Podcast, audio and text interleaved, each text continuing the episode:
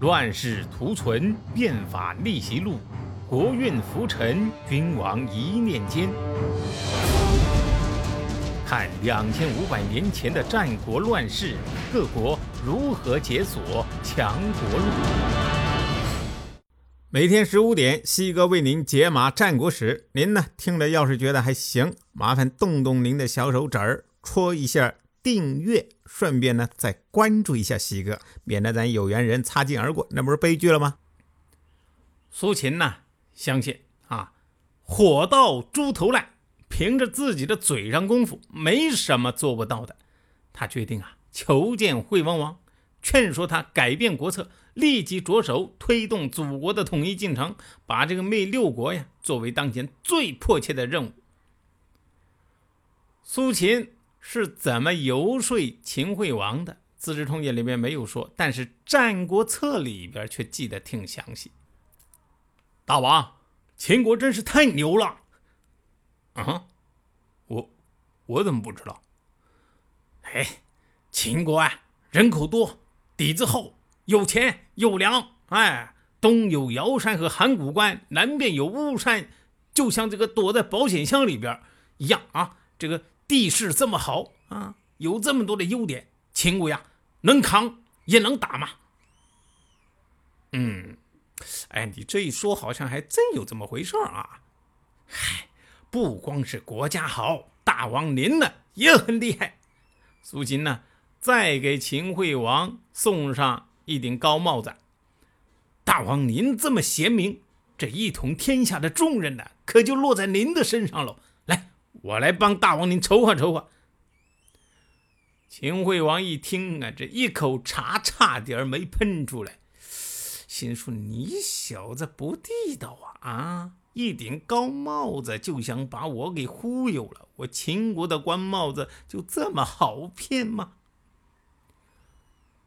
先生，咱秦国是哪根葱，我还不知道啊！啊！这国民经济刚刚有了点起色，现在要一心一意谋发展，这不想乱出头瞎折腾。咱们改日再聊啊，改日再聊啊！现在在忙着呢。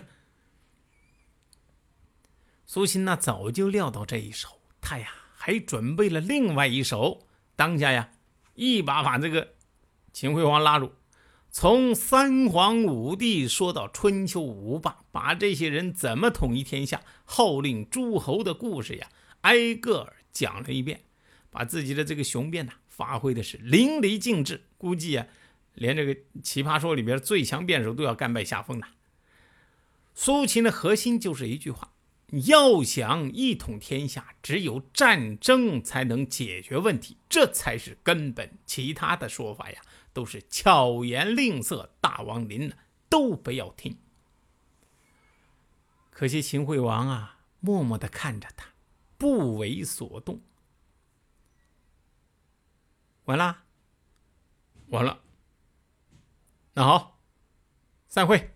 哼，苏秦呢，游说秦国失败，其实很正常。这个时候的秦国，相比东方齐国、南方楚国，综合实力呀，还是有一定的差距的。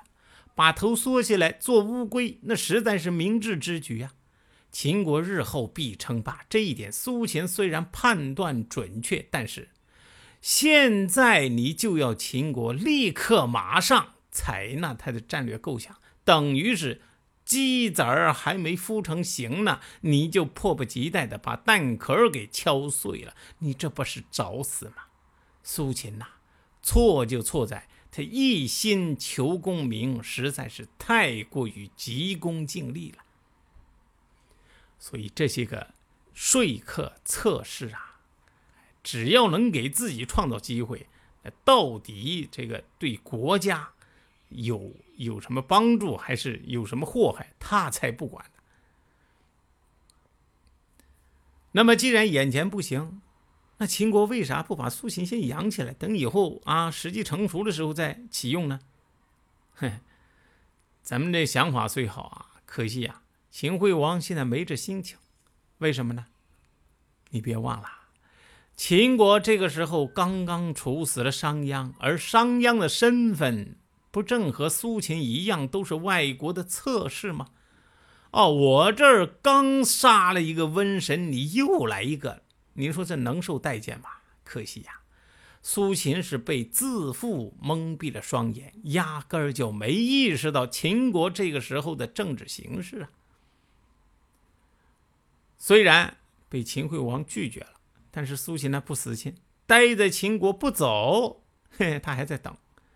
可那边啊，秦惠王早已是打定主意，你爱走不走，哈，想待多久待多久，反正我也不管饭。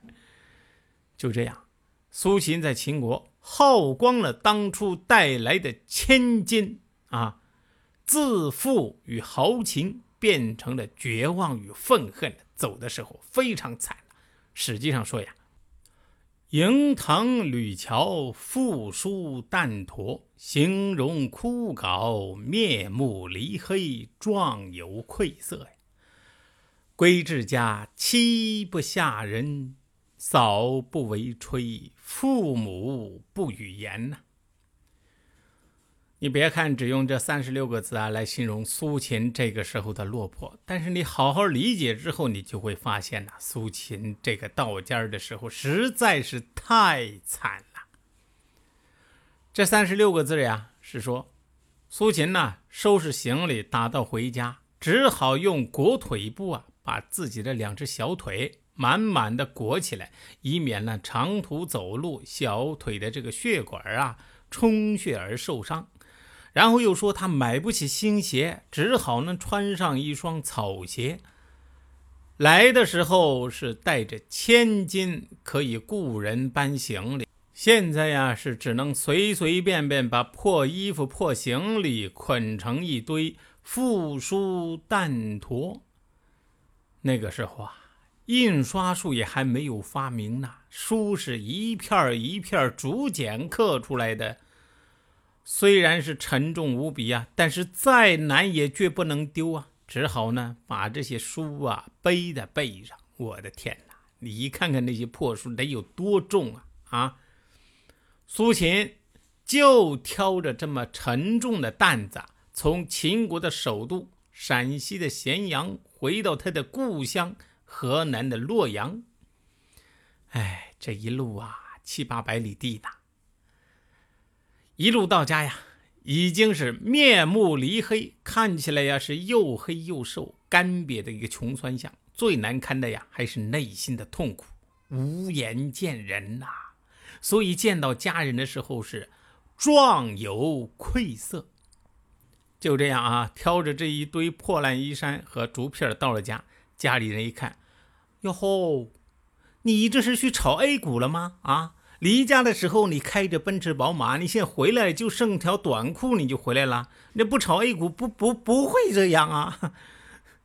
所以呀，当下老婆理都不理他，继续织自己的布。嫂子呢，冷冷的看了他一眼，连碗饭都不给。甚至自己的父母啊，看到这样，也气的是一句话都不想跟他说呀，就像看到空气一样，当他不存在。这可真是世态炎凉，亲情薄如纸啊！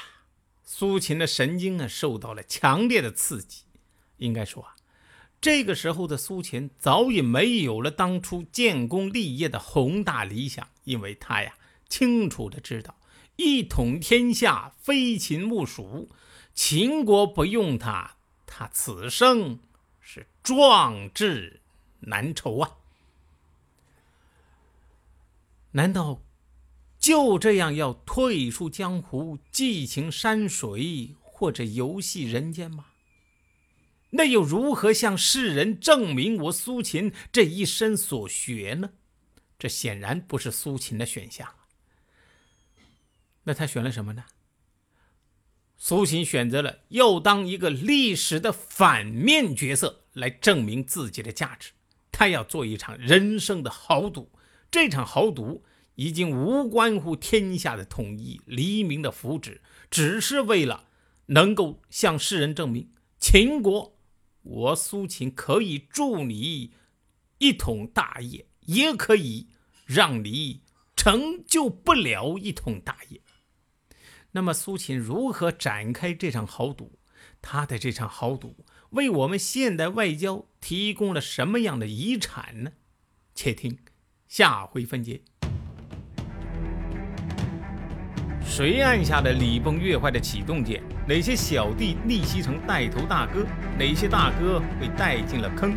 又有多少君王魂断强国路？